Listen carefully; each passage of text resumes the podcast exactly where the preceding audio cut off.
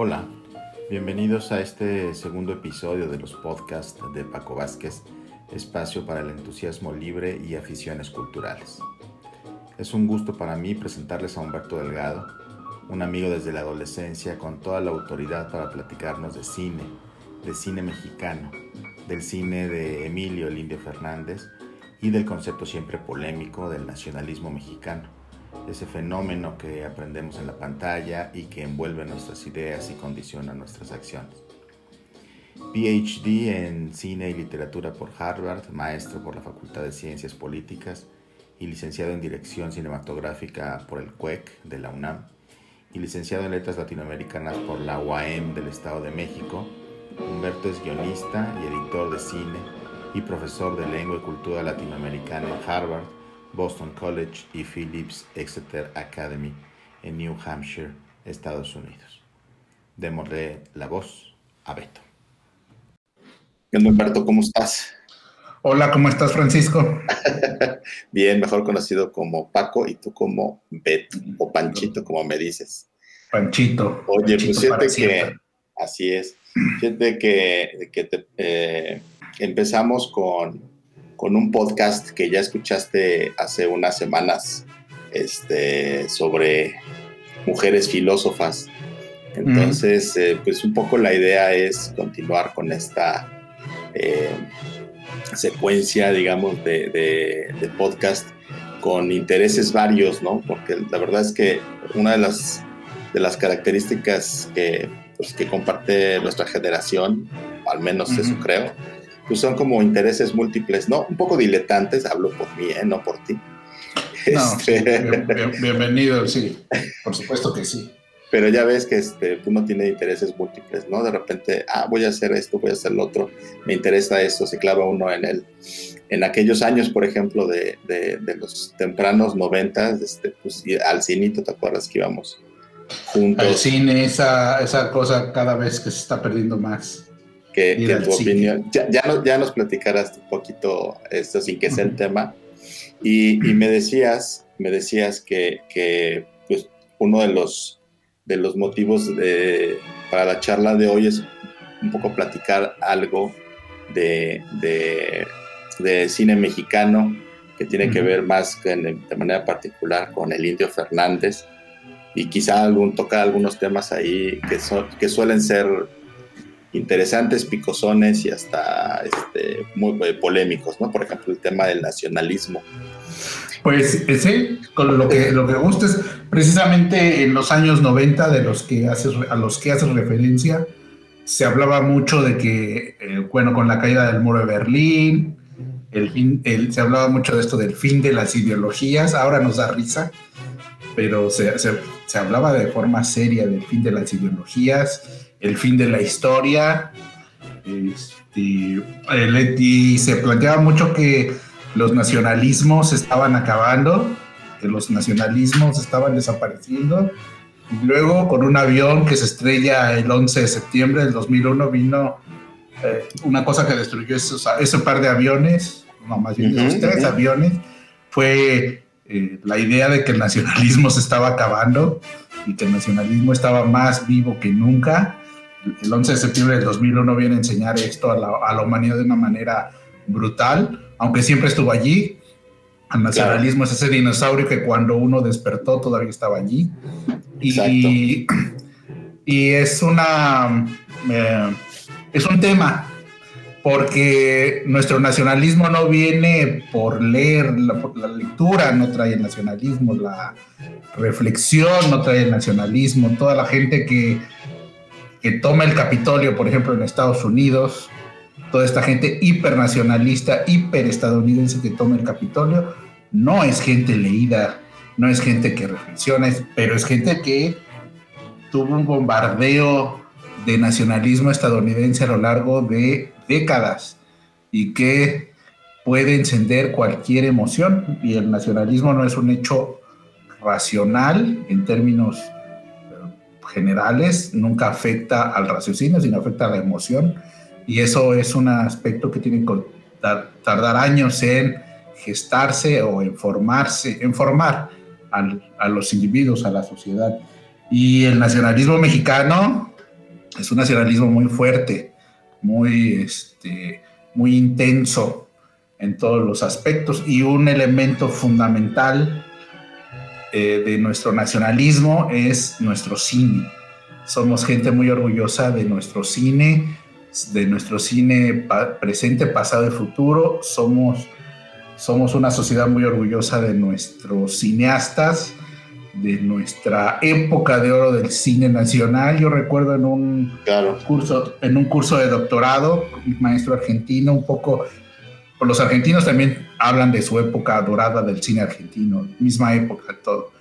Y un poco el maestro burlándose y mofándose de esa época de oro, un, profesor brillante que tuve, y, y pese a que yo entendía racionalmente a lo que él se refería, adentro de mí algo estaba muriéndose de enojo, ¿no? Porque estaban atacando, atacando Atacando a tu...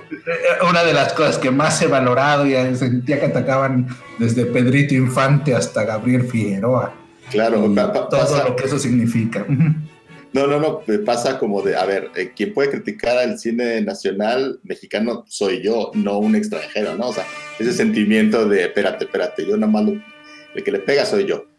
Parte del nacionalismo es exacto, ese. exacto, eh, exacto. Yo solo puedo decir que es o que no es lo mexicano. Exacto.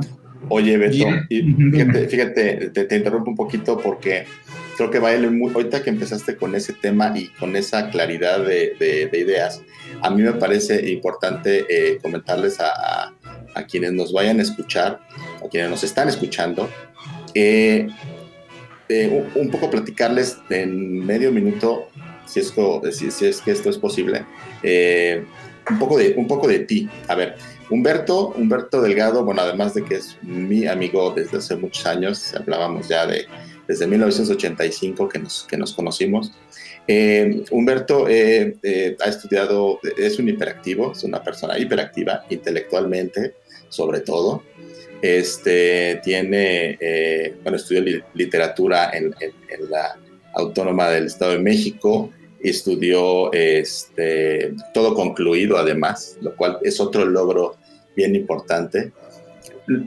Logro importante para las credenciales, ¿no? Eh, entendamos esa dimensión. Eh, y también el esfuerzo, porque bueno, yo también tengo algunas, este, algunos, este, ¿cómo decirlo? no sé si llamarlo logros, pero bueno, he terminado cosas y que cuestan un montón de trabajo, ¿no? Eh, a veces por presión, a veces por, por, estar, por cumplir, digamos, pero eso es un, un, trabajo, es como llegar a la meta de algo, ¿no? Aunque sea 300 horas después, pero llega. Este, Humberto también estudió eh, en, la, en, la, Facultad de Ciencias Políticas en la UNAM una maestría, eh, también estudió dirección cinematográfica en el CUEC, eh, y eh, terminó finalmente un, hizo y, terminó un doctorado en, en, Harvard en cine y literatura. Lo estoy diciendo todo muy genérico, ella nos podrá precisar. Pero bueno, eh, entre otras cosas, Humberto tiene un montón de experiencia de lecturas académica, intelectual, de conversación, por supuesto. Obviamente no solamente conmigo, que siempre cuando podemos platicamos de todos estos temas en serio y en broma con, con los respectivos este, insumos eh, e, e, etílicos. Este, pero eh, también, bueno, yo reconozco mucho su, su, trabajo. Te puedes sentar, Humberto, a platicar con cualquier director de cine que le pongas enfrente, de cine, ¿no? Entonces, este, creo que las credenciales de Humberto en, en, ese sentido son muy amplias y por eso el tema ahora que, que nos propusiste, Beto, de, de, hablar del, nacionalismo y del cine, y del cine del Indio Fernández y del mexicano en consecuencia, este, creo que nos, nos interesa muchísimo y por eso me callo, pero creo que sí era muy, muy importante presentarle a nuestros este, escuchas de este podcast, este, pues quién eres tú para, para, que no, para que se lo tomen en serio y al mismo tiempo se relajen y, lo disfruten. venga, Beto, venga, venga. Ya te gracias, gracias, Panchito, por los cebollazos. Y ya que estamos en el momento de los cebollazos, yo conozco dos, dos lectores impresionantes, dos lectores que aman la lectura de una manera que muy poca gente, bueno, que nadie más que yo conozca ama, y uno es Panchito, el otro es un, mi director de tesis, un profesor de Harvard, que se para a las 5 de la mañana a leer dos horas todos los días de su vida. Wow. Y un, es un lector, o sea, él podría leer todo el día, cuando está de vacaciones lee todo el día, pero como trabaja durante el día, él se busca dos horas diarias en la madrugada para, para poder leer. Y, son los dos lectores más, más ávidos, en el mejor sentido de lo ávido que puede haber. Panchito eh, es un lector voraz, voraz, voraz, un lector con hambre, Panchito. Pues ya, acabaron, acabaron, los cebollazos. Venga, Humberto, venga. Continuamos este con, el, con el tema de, de, de, nuestro, nacionalismo, ¿no? Sí, ¿no? Y, y, la, el momento clave de este nacionalismo, pues es la época de oro del cine mexicano. Tanto es un nacionalismo planeado, es un nacionalismo construido desde el discurso identitario del poder del Estado, que esto suena muy bonito en términos académicos, pero es desde el prismo más eh, de la primera, bueno, ya, de la segunda capa del prismo, el, nacionalismo revolucionario, que fomentó a todos estos artistas. Nosotros decimos, quiero evitar decir grandes artistas, pero es precisamente el término grandes eh, que se lo damos precisamente porque somos nacionalistas, ¿no? Sin cuestionarlos. Cuando nosotros decimos grandes, estamos cancelando cualquier posibilidad crítica. Yo nunca he oído a alguien que critique la pintura de Orozco, la pintura de Siqueiros, no he visto nadie que critique al Indio Fernández o ponga en tela de juicio a nosotros los pobres o eh, dos tipos de cuidado. Nadie, yo, yo no he escuchado a nadie que lo haga. ¿eh?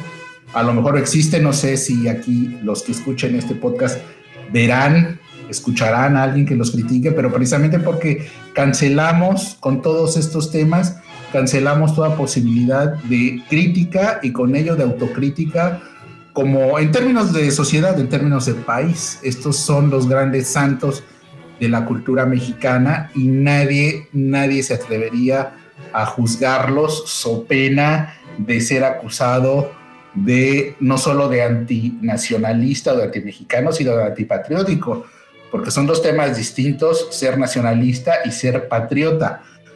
Va junto con pegado, pues, pero el tema del el patriotismo, que ya raya en un tema del dogma y la religión, eh, está allí, está allí. Entonces, eh, todo este gran tema del nacionalismo está en, el, en lo que llamamos nosotros época dorada del cine mexicano, donde varios mitos de la nación se llevan a cabo uno de los mitos de, la manera en que construimos nuestra cohesión social y nuestra identidad y todo esto. Y uno de ellos es, eh, con el, específicamente hablando de la época de oro del cine mexicano, es, si nos dejan en paz los extranjeros, si nos dejan en paz los estadounidenses, eh, podríamos construir un gran cine. No estoy diciendo que sea o no sea verdad, esto ni siquiera está en cuestionamiento, es, es ver cómo operan estos discursos en la sociedad, es, de lo que, lo que se tiene que analizar ahí.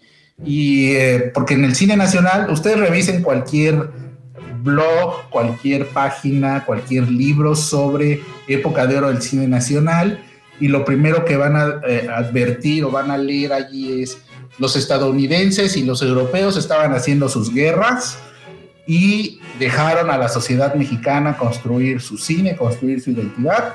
Y esta es la prueba de que nosotros somos eh, una nación capaz de construir y de fabricar y de crear una industria si nos dejan en paz. de nuevo, no se trata de que sea o no sea cierto, se trata de que así operan las, eh, la construcción identitaria nacional y nacionalista, eh, construyendo un enemigo externo que bien nos impide o no, esto todo nacionalismo lo hace, la construcción de un enemigo eh, es, una, es un elemento, la identidad nacional tiene categorías muy claras de construcción, de construcción de, elementos que, que, que desarrollan ese discurso y un elemento, pues, el, el, el, enemigo externo. Otro es el enemigo interno, por supuesto. Claro, claro. Oye, Beto. Dime. ahorita que estás hablando de esta construcción de, de, un, de una otredad adversa, digamos, este, digo, a lo mejor no, lo vas a comentar en algún momento más adelante, pero para que no se me, no se me olvide. es curioso lo que estás diciendo porque al mismo tiempo, creo que ese, ese cine de esa época de oro eh, estuvo construida también, eh, digamos, o arropada por, por, ese, por esa industria que fue Hollywood, ¿no? Es este, la carrera de muchos cineastas, este, actores, actrices, este, estuvo, iban y venían, un poco como ahora, ¿no? Pero bueno. Es, parte, del mito, es parte del mito el mexicano que logra de nuevo, no quiero sonar a que mito es falso o verdadero, sino parte de la construcción, parte del discurso, digamos. parte del discurso es el mexicano que logra venir, digo venir porque estoy viviendo en Estados Unidos, el mexicano que logra venir a Estados Unidos a triunfar, logra superar cualquier obstáculo, aprende y regresa a transmitir y a educar y a, reconvertir a la nación. ¿no? en el caso del cine mexicano, el Indio Fernández vino aquí, fue un extra, es, fue extra de cine. Él mismo construye la leyenda de que él fue el modelo que, eh, por, eh, de la estatuilla del Oscar, es una de sus construcciones. Si ustedes ponen Google, Google Imágenes, él va a estar allí. Va a haber muchas imágenes que los comparan. Eh, pero lo mismo sucede con Dolores del Río. Dolores del Río tuvo una gran, gran carrera en el cine mudo estadounidense, su gran película es Ramona. De hecho, el cine mudo estadounidense tuvo muchos extranjeros. Eh, les era muy fácil, no había, no había diálogos, no se notaba el acento y entonces muchos actores de varios países triunfaron mucho en el cine mudo. Eh, ella tuvo una muy decorosa, muy, muy decorosa carrera en el cine mudo. Este, de nuevo, Ramona, chequen ahí Ramona. Ramona de, con Dolores del Río, ajá. Con Dolores del Río. Y lo mismo, este, la otra clave dice Kurosawa que una película genial, la fórmula de una película genial es un genio más un genio más un genio más un genio. Eh, bueno, está, pues obviamente eso hace una película genial. Eh, el, otro, el otro gran, Dolores del Río estuvo en Hollywood y por supuesto participa con, con Emilio Fernández y el otro que estuvo en Hollywood también, pues es este, Gabriel Figueroa. A él, a él le dan una beca y viene a trabajar con Greg Tolan. Greg Tolan eh, es uno de los fotógrafos o cinefotógrafos más importantes que tuvo o que ha tenido Estados Unidos. Un maestro que le, educa a Orson Welles. Eh, la gran, gran película americana de todos los tiempos, pues siempre será una de ellas, dos o tres, las mencionas con los dedos de una mano, es el Ciudadano Kane. El fotógrafo del Ciudadano Kane es Greg Tolan y precisamente es Greg Tolan porque eh, además de ser un gran fotógrafo era un poco didacta. Este, tenía cierto didactismo, tenía paciencia con los jóvenes. Y él educa a Orson Welles. el, el estudio le pone a Greg Tolan precisamente para para educar un poco a Orson Welles. Orson Welles venía del teatro. Entonces, cuando quiso ser Ciudadano Kane, ¿a quién ponemos? Pues a este que le tiene paciencia a los chicos. Échenle a Greg Tolan. Y también educó a, este, Gabriel Figueroa. A Gabriel Figueroa. sí, fue, fue, el maestro y agarró toditita la escuela. Gabriel Figueroa agarró la escuela Greg Tolan de una cámara donde todo está en foco, eh, una imagen suave, eh, con luz eh, de alto contraste, con luces fuertes. Todo esto eh, viene de, de y un lente que se llama gran angular. Sí. Ok, ok. Y, el, y la parte de producción, fíjate que, bueno, tú sabes que somos gente de letras y, siempre hemos sabido que nuestro gran, escritor admirado por, bueno, por mí, creo que también por ti, en sus, en sus dimensiones, claro, es este Salvador Elizondo, ¿no? El escritor. Este, y, su, su, papá, bueno, fue productor de, de, cine, ¿no? Fue, tuvo una empresa cinematográfica aquí en, México. Y, este, y resulta que, que, fue el productor de, de, Salón México.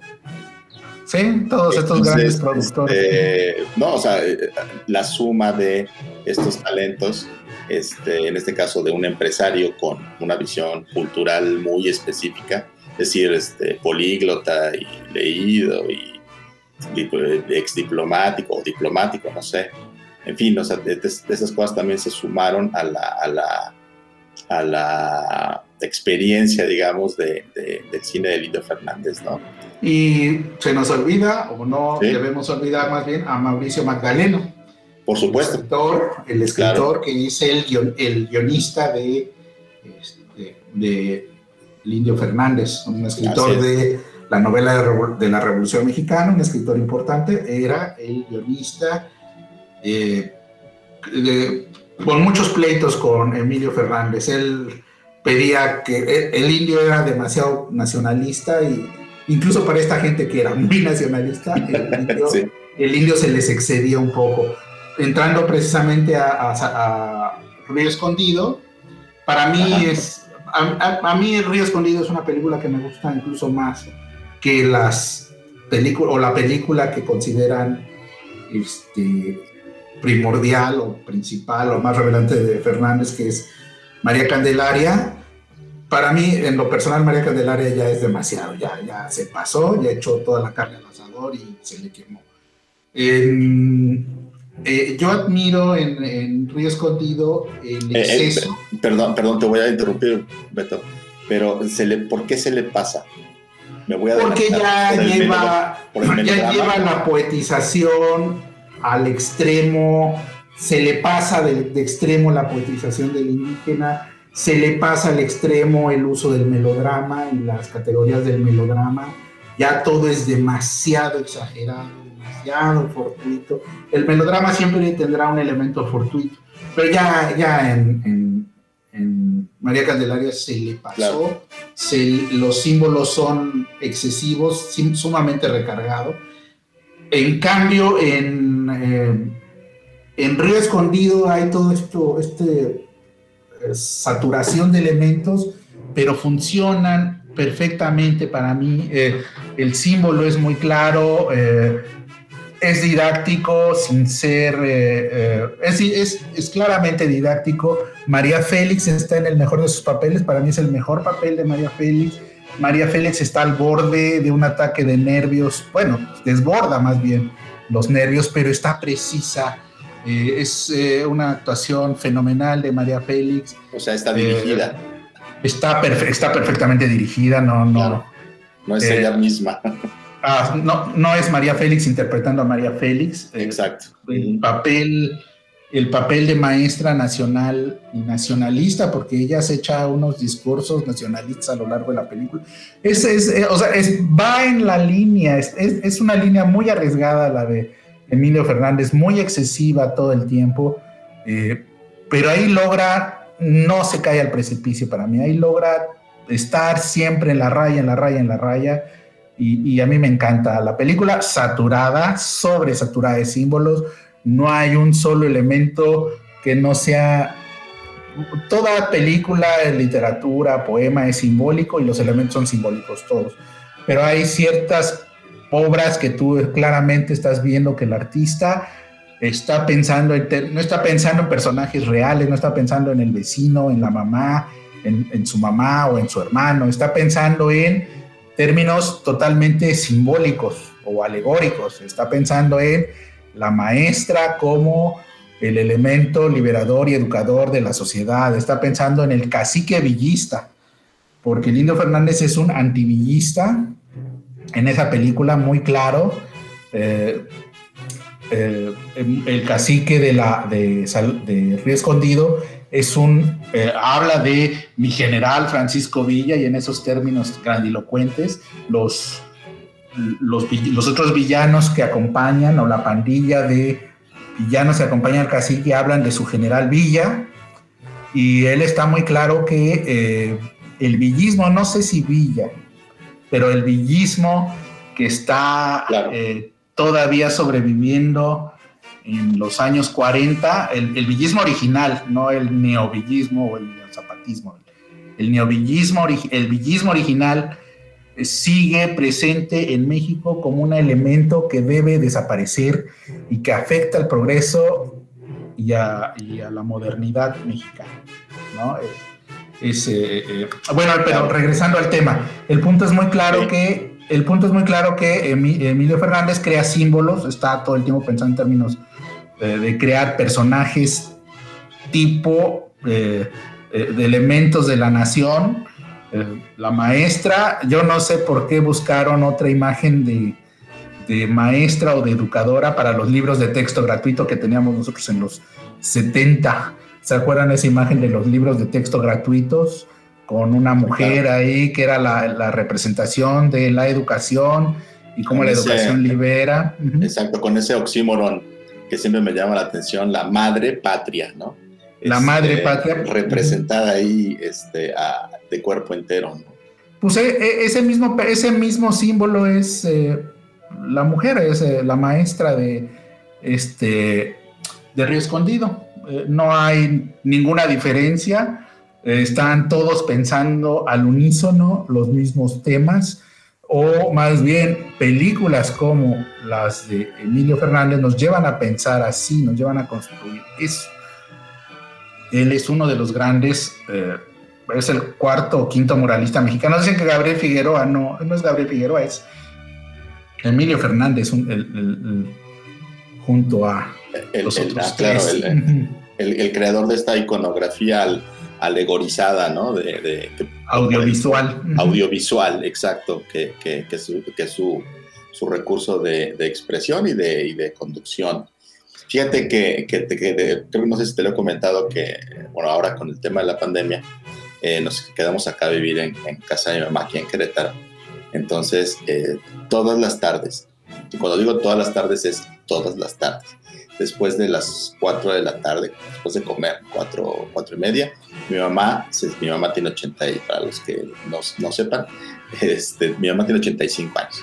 Entonces se sienta y pone eh, el canal de película y ve todo el cine que pasan en ese, en ese canal. Obviamente cine mexicano no tiene cortes comerciales, más que algunas cortinillas por ahí de promocionales del propio canal. Entonces, eh, eh, a lo largo de este año, pues yo, eh, Vero y yo hemos dicho que estamos echando un diplomado en cine mexicano, ¿no?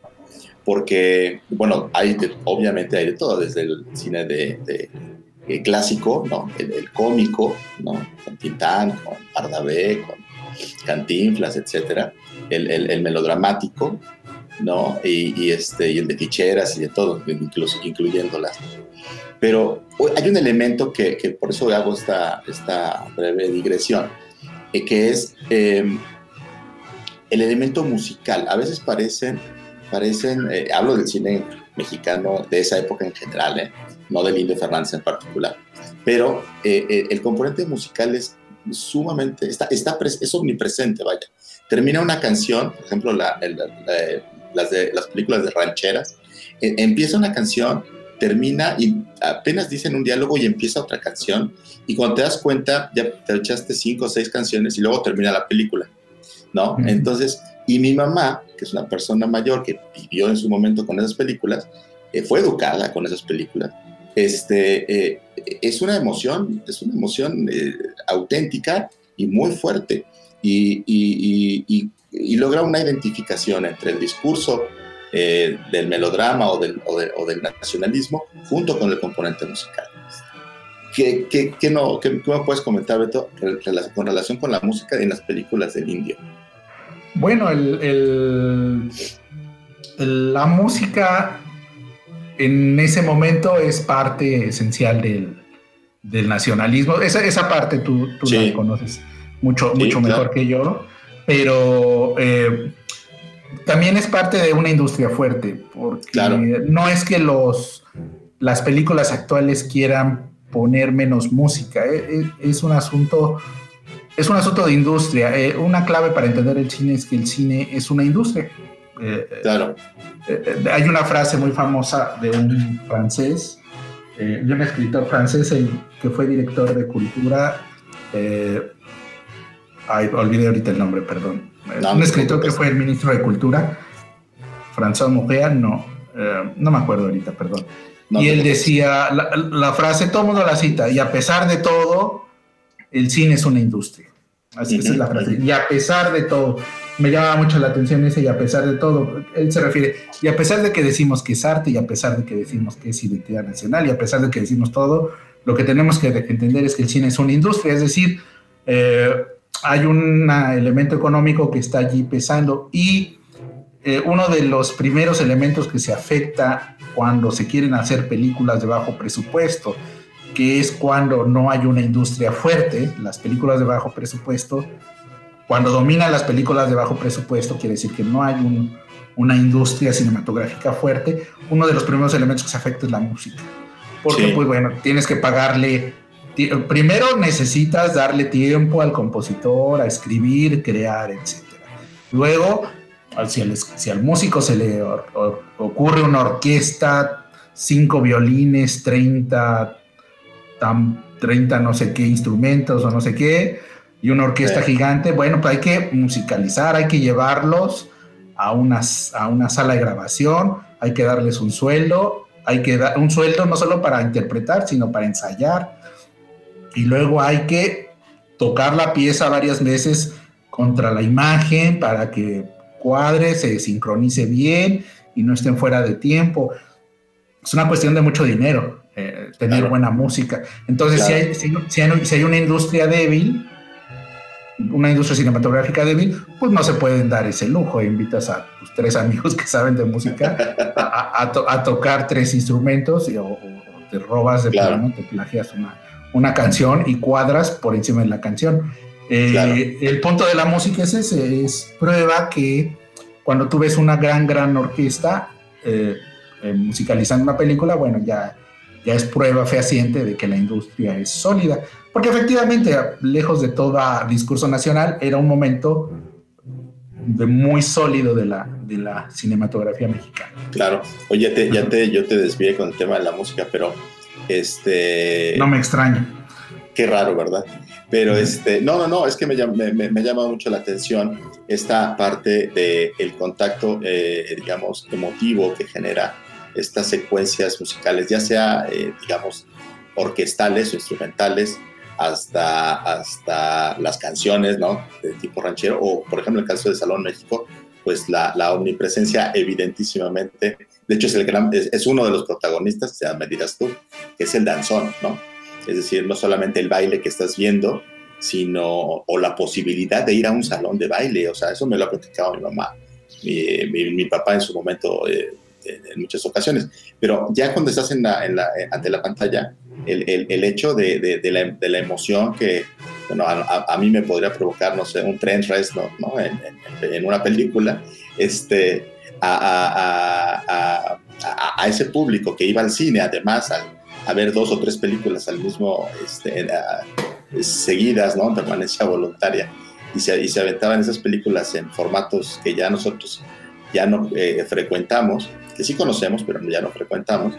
Este, y ese, ese enganche emocional que tiene la música con, junto con el discurso que tú estás expresando en el caso de, de las películas del indio, eh, y eh, eh, el, discurso, obviamente la, la, imagen, este, y esta música que puede ser verdaderamente hermoso, inclusive, o sea, estéticamente tiene logros, creo que muy, muy destacados, ¿no? Sí, una cosa que hay que entender de la audiencia de los 40, de los 30, de los 40, 50, es que el cine era un espectáculo total, que bueno, hay Monsiváis 101, como Monsiváis básico, eh, viene a desplazar a la carpa, tú ibas a la carpa y veías un, sketch cómico, oías una canción, venía un cuadro, una pieza teatral corta, y, todo esto se mezcla en la película y en la película la gente de aquella, el espectador de aquella época era un espectador que estaba pensando que pagaba un boleto para ver un espectáculo total, que, esto que les estaba dando la carpa, que era un momento de relajación, de comedia, un momento para llorar, un momento para escuchar música, todo mezclado en una película. Sí. Y, y ellos lo sabían perfectamente bien. Cualquier película de Tintán, de Pedro Infante, de Jorge Negrete, eh, se detiene para, para que el cantante y los músicos invisibles desplieguen el momento que el espectador espera para escuchar su pieza musical del momento. El Indio Fernández no lo hace así, el Indio Fernández. Bueno, ya hay momentos en donde sí cantan o, o sí le da un espacio a la música, pero básicamente el Indio Fernández pues, se, concentra en la creación de historias melodramáticas para la educación nacional.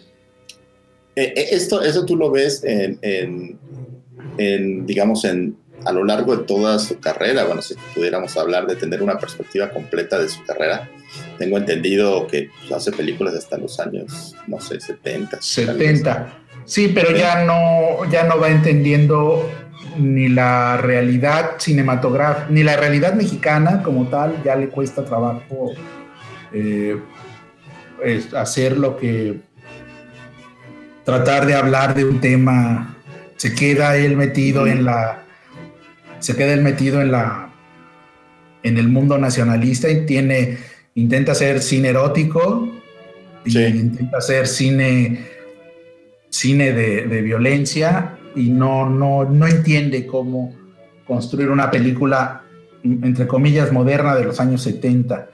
Eh, él, digamos, funciona muy bien o se adapta muy bien al nacionalismo revolucionario de Miguel, del periodo de Miguel Alemán. La, eh, Escondido, Escondido empieza con Miguel Alemán, la figura de Miguel Alemán, la defensa absoluta de la política nacional de Miguel Alemán. Así empieza la película. Ahí es donde él se siente cómodo, esa es la parte que él entiende y que, y que donde, él, y donde él puede desplegar. El, el indio es una transición de eh, la Revolución Mexicana, él entiende muy bien los valores que se quieren transmitir a la sociedad mexicana de la Revolución Mexicana y cómo deben adaptarse a una sociedad moderna y a una sociedad contemporánea. Él a final de cuentas vivió en Estados Unidos y él trata de establecer, a pesar de tanto nacionalismo y a pesar de tanto eh, mundo rural que representa, él precisamente trata de... Eh, educar en términos de la modernización de, eh, de México y el dejar atrás ciertos elementos del pasado reciente que detienen o que frenan el progreso en México, pero sin perder aquellos valores ancestrales de la cultura que nos permiten tener una identidad propia, en el caso específico de él, el, el mundo indígena. Él trata, es, esa es, digamos, la obsesión de, Emilio Fernández, es eh, separar los elementos del pasado que no nos funcionan y recuperar y poetizar, porque la, otra característica importante de, Emilio Fernández es que él poetiza, es una especie de poeta visual de el nacionalismo mexicano, igual que, que los muralistas. Eh, él, él, logra poetizar eh, estas imágenes y darles un segundo aire y darles, eh, darles eh, una dignidad que, eh, pero gesta, gesta la propia, la crítica que se le debe hacer a Emilio Fernández es que en esa poetización de lo indígena los vuelve convidados de piedra, los vuelve una imagen monolítica donde se termina idealizando a una construcción indígena no realmente cercana a lo que está pasando en términos de la realidad, aunque sabemos que la realidad o definir realidad es problemático y podríamos aquí discutirlo, pero, pero ahí se oye por ahí un pajarito. Eh, de la, el, Emilio Fernández lo que hace es construir esta, eh, eh, crear un monolito de la imagen de, varios elementos del nacionalismo y ahí la figura del indígena pues es una figura que sufre, porque a pesar de que él le trataba de dar dignidad y le trataba de dar un papel en la historia mexicana, termina siendo una imagen monolítica que afecta, a final de cuentas afecta al propio mundo indígena eh, porque no, no lo logra insertar dentro de no, no termina de lograr insertarlo dentro de una sociedad activa, sino lo retrata como parte de un México imaginario, poético que existe allá lejos, lejos de uno. Nunca no conocemos no, un indígena del Indio Fernández en un mundo urbano y cómo se desarrolla en un mundo urbano un indígena eh, mexicano. Eso hubiera eh, eh, el indio no se permite esos pensamientos. Para el Indio Fernández, el, paisaje, que es el otro gran elemento de, sus películas, pues el paisaje es un paisaje bucólico lejano a la urbe. o sea, tiene muchos problemas el cine de, Emilio Fernández. Por eso yo hablaba de el nacionalismo. No, no deja de gustarme, a mí me encanta, pero también, pero me encanta analizar todas estas cosas porque al final de cuentas el nacionalismo mexicano sigue operando. Eh, eh, ah, fueron gente tan hábil que estas mismas eh, películas, ni siquiera las, las, las, nietas de estas películas, estas mismas películas siguen operando en tu mamá, siguen operando en ti. Yo ya me perdí si siguen operando en las, en las generaciones nuevas, en los chicos de 15, 10, 12 años yo no sé, no, no, no puedo, pero me da la impresión que en ciertos eh, eh, lugares, en ciertas zonas y en ciertos grupos sociales operan, siguen funcionando, seguimos creyendo, siguen haciendo biopics. Acá recientemente salió un biopic de Pedro Infante, no resultó. No sé si no resultó porque ya la figura no funciona o porque la, eh, porque la, gente que la produjo pues, es incompetente. Muy, muy probablemente son mitad y mitad, pero a mí me da la impresión que estos símbolos siguen, siguen operando y sin meterme a hablar de política ni mencionar a nadie, porque no es una cuestión de un grupo político, no se trata de eso. El nacionalismo sigue operando a nivel político, a nivel social, a nivel grupos, sigue estando allí y, sigue estando allí no porque la gente tenga una conciencia mm, racional, sino porque todas estas obras nos afectan fundamentalmente y principalmente antes que la literatura y antes que, eh, otros, antes que la pintura incluso, estará el cine y la música. Serán los dos grandes elementos de la construcción del nacionalismo mexicano. Están allí y no hay nada que los mueva y no mueve de nuevo, de nuevo, no mueve lo racional, mueve lo emocional. ese, es lo, ese, es, un aspecto fundamental, porque de repente yo veo a la gente discutir en Twitter de cualquier tema político. Y, por supuesto que no van a llegar a nada, porque en Twitter lo que tratas es de racionalizar lo que es irracional y ninguno de los elementos, ninguno de los polos va a ceder, porque no vas a ceder a, no quieras a tu mamá, por supuesto que vas a querer a tu mamá, por más razonamientos que te den y por más que entiendas que tienes una relación tóxica con tu mamá, pues tú, a menos que entres en una etapa de psicoanálisis profundo y complejo, tú, tú, vas a seguir amando a tu mamá. E, es lo mismo con la nación, con la patria, con la madre patria. Sigues, tú estás operando en función de elementos emotivos, que te crearon estas películas y que te crearon estas canciones. No hay Dios que te vaya a modificar eso. Las discusiones en Twitter son discusiones totalmente eh, inútiles porque nadie va a cambiar de opinión, nada más a lo que vas a Twitter o estos lugares, según yo, ese es mi muy personal. oye, no, no, no, no, no, clarísimo, clarísimo. A lo, a lo que vas a Twitter, nada más es a decirles, yo quiero a mi mamá, yo quiero a mi mamá y yo quiero a mi mamá. ¿sí? Y el otro te dice, no, yo quiero más a mi mamá, yo quiero más a mi mamá, yo quiero más a mi mamá. No hay, no hay, no hay discusión racional en todo esto. Porque, pero es, eh, mi punto es, ¿por qué estas películas no apelan a la razón? Estas películas apelan a la emoción. Y, no solo apelan a la emoción, construyen tus emociones. Construyen emociones que tú no tienes, pero que descubres que tienes por ellas. ¿no? Y no es que las tuvieras, crees que las tienes porque ellos te las educan. Así, ellos te, las forman. Oye, Beto, y, ahorita que estás, este, estabas comentando eh, eh, los aspectos, vamos a decirles, de, ubicación en la, en la geosociedad mexicana, eh, y el, este énfasis en lo, en lo rural, en el caso del cine de, de Limpio Fernández, este, vaya, pienso en esa dicotomía y esa es un poco la, la, inquietud que, que, me surge. Este, tú ves una dicotomía en el cine de él y en este modelo, vamos, fíjate que estaría bien, este, en este modelo educativo que significó eh, el, el, el, proyecto de cine nacional de esos, de esos años. Tú ves una dicotomía entre, entre lo rural y lo, y lo, y lo urbano. Te digo, hay películas, Salón México es urbana, por ejemplo, ¿no? Este, no obstante, ¿no? Y, ahí me quedo, eh, ¿tú, tú, tú, ves que eso, eso opera de esa forma y que quizá ese urbanismo de los años, perdón Beto, ese urbanismo de los años que comenzaba a ser ya parte integral de la, de la vida mexicana de los años 60, de los años 70, ya no, ya no cupo de, de, del todo su visión de, como, como creador. ¿no?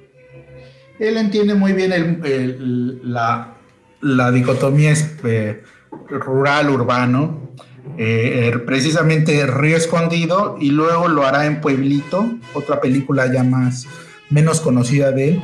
En Río Escondido, la película empieza en el Zócalo.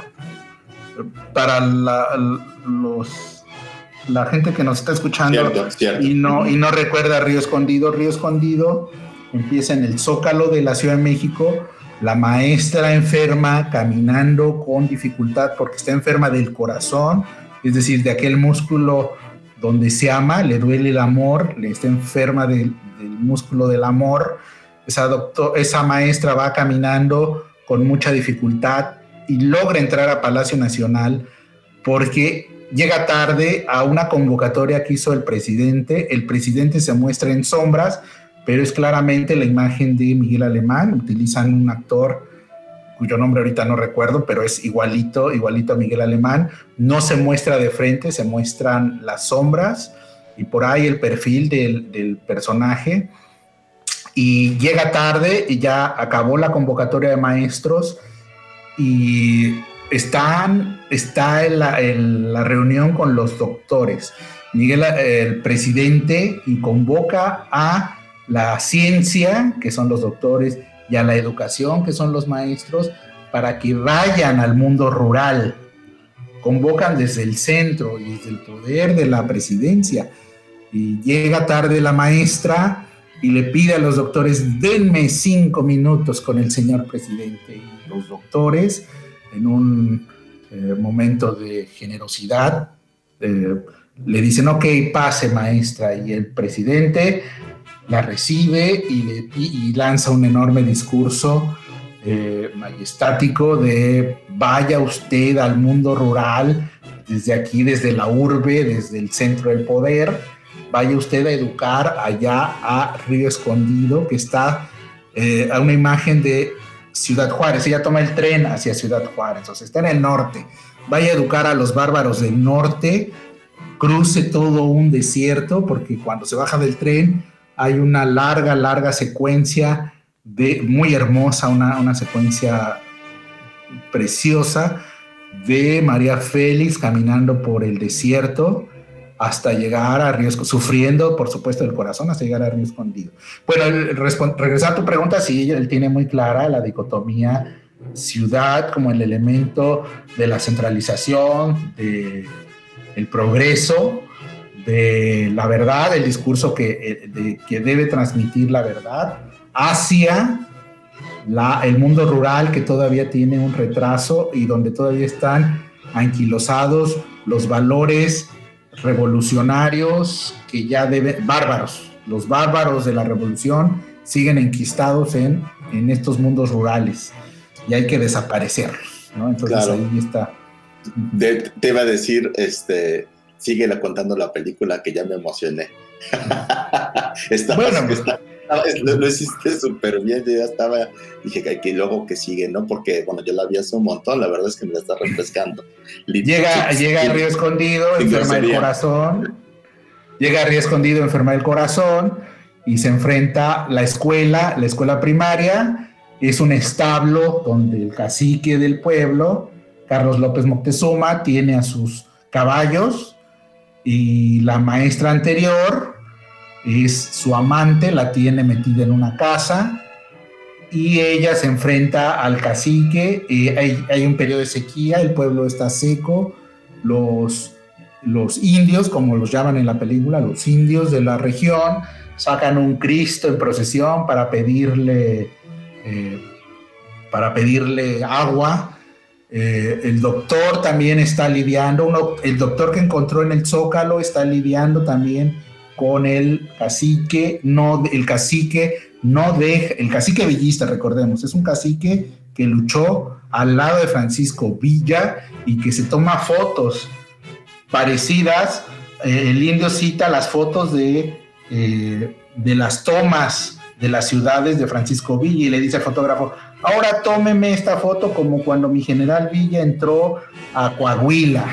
Ahora tómeme esta foto así y así. Y el fotógrafo le toma fotos porque él quiere semejarse a Villa. Y entonces el, el cacique cae en enfermedad, se enferma y el doctor no lo cura, el doctor también es otro hombre que se empodera en ese momento y le dice, ok, lo curo si me promete dar, dejarle la escuela a la maestra nueva, saque sus caballos y déjeme vacunar a todo el pueblo. Y como el, cacique está agonizando, lo permite, todavía es un cacique de palabra, compre su palabra y la maestra por fin logra abrir la escuela y se avienta un largo discurso sobre Benito Juárez, pero largos. Los niños, todos los niños de todas las edades, tirados en el piso algunos, otros en bancas, escuchan el gran, grandilocuente discurso de la maestra sobre eh, Benito Juárez, no les enseña matemáticas, no les enseña nada, les enseña. Lo principal es hablarles de Benito Juárez y bueno, viene la sequía, el cacique, ya no quiero echarles a perder. No, no, no, no, no. Vean, hay, que, hay que, es una gran, gran, gran invitación a, a, a verla de nuevo. Vale la este, pena, vale, mucho la pena verla una y mil veces, créanme, créanme. claro. Está al borde, al borde, al borde, al borde siempre, es, eh, es excesiva, pero funciona, funciona y ella, ella está muy, muy precisa. Es, una de las mejores actuaciones, dime. No, no, no, sí, no, te, quisiera interrumpir, pero como vamos con, el tiempo, eh, que quería preguntarte, este, que, bueno, que me dijeras y que nos dijeras, eh, creo que vale mucho la pena esta, esta revisión, digamos, nada más se nota en tu entusiasmo con el tema y con el entusiasmo bastante, creo yo, juicioso eh, pero no deja de ser entusiasmo. Eh, si tuviéramos que el, tiempo, y creo que lo tenemos, de, volver a, este cine, al cine del Indio Fernández en particular, eh, ¿cuál sería tu top 5 y muy brevemente por qué esas 5? Bueno, la primera sin duda pues es... Si quieres decirme 6, si quieres decirme 6 o 4, es igual, ¿eh? O sea, es un poco nada más la invitación. Bueno, a mí es claramente es eh, Río Escondido para mí. Me gusta mucho Salón México. A, mí me encanta mucho Salón México. Igual es otra película eh, excesiva. Eh, hay un momento donde la actriz está sufriendo en el culmen del sufrimiento y él monta, hace una edición con una posada y la gente gozando a mí se me hace de una maestría eh, impresionante. Eh, Salón México. Me gusta mucho Flor Silvestre, me gusta mucho Enamorada, Enamorada otra vez, eh, María Félix, pero esta vez con Armendaris, Pedro Armendaris, y, es, y, Pueblerina también me gusta, La Malquerida. Son, a mí, a mí me, me encanta mucho. Bueno, María Candelaria también tiene su valor, pero digamos que a mí un poco menos. Son, son digamos, las películas que yo eh, eh, resaltaría. Eh, la crítica le ha gustado mucho también, o ven, digamos, el otro, el, parte del díptico urbano, el Víctimas del Pecado. a, mí, a mí me gusta un poco menos Víctimas del Pecado, pero la crítica la, resalta mucho. Bugambilia, La Malquerida, eh, Bugambilia, claro. Salón México, Flor Silvestre. Flor, Silvestre es una película muy bonita, muy este, muy cándida. Eh, de repente, eh, ante tanto nacionalismo, él se logra momentos de una candidez, incluso de una ingenuidad. Vemos de repente un cine, lo que llaman artísticamente cine naif, cine ingenuo, que, que, tú admiras como cine ingenuo. De repente el, el Indio Fernández es ingenuo. Vemos un cine ingenuo, pero bien intencionado. Yo, yo no le veo mala intención a Emilio Fernández. Luego ves autores, por ejemplo, a mí Ripstein no me gusta. Eh, le ves como la mala intención, la, la poca credibilidad que tiene de, la propuesta que él está haciendo. Eh, no sé, eso nunca será en el indio. El indio es un, eh, el indio es un convencido, el indio es un guerrero de su ideología y va del hecho y no se quita no lo cree fervientemente y, eso, eso se valora y lo, luchó, fracasó, digo, porque tiene como 50, no, como 30 películas tendrá Emilio Fernández, fracasó en, en 20, pero en 10 le pegó y esas 10 están allí y siguen afectándonos. Claro, claro. Oye, Beto, este, no, pues muy, buena recomendación. Yo creo que habría que volver un poco a este, a este cine insisto, con, a la luz de tu entusiasmo y de, tus, y de tu claridad en la exposición de, tus argumentos respecto a algo tan, tan difícil de argumentar, ¿no? De que es este, el gusto, el gusto y la, la, que, que, eh, nosotros, eh, digamos, trabajas con, con, temas artísticos, aunque sean una industria, ¿no? Este, siempre son difíciles de, de valorar.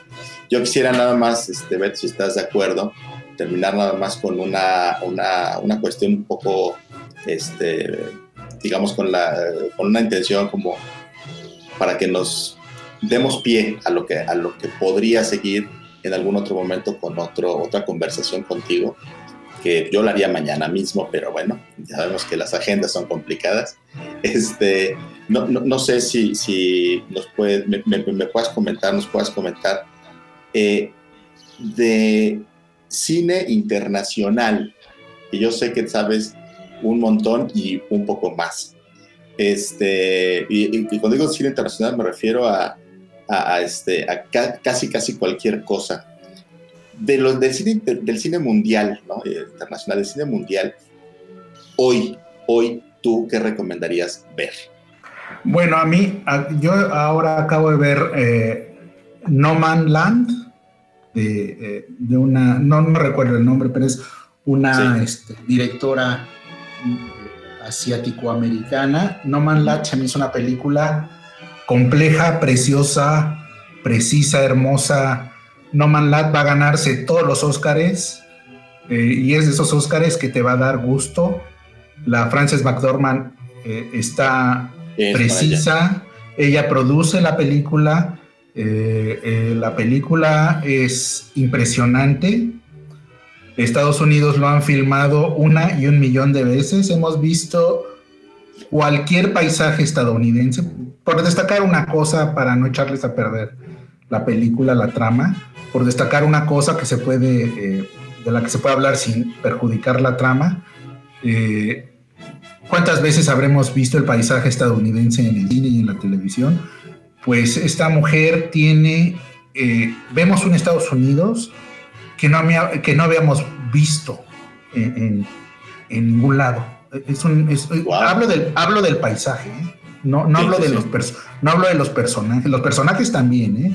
los personajes que ella retrata son, son muy este, impactantes. Ella raya en el semidocumental de repente hay personajes que, son que es un documental, es una ficción con, con, algunos elementos de documental. No estoy hablando de eso, hablo del paisaje, paisaje estadounidense.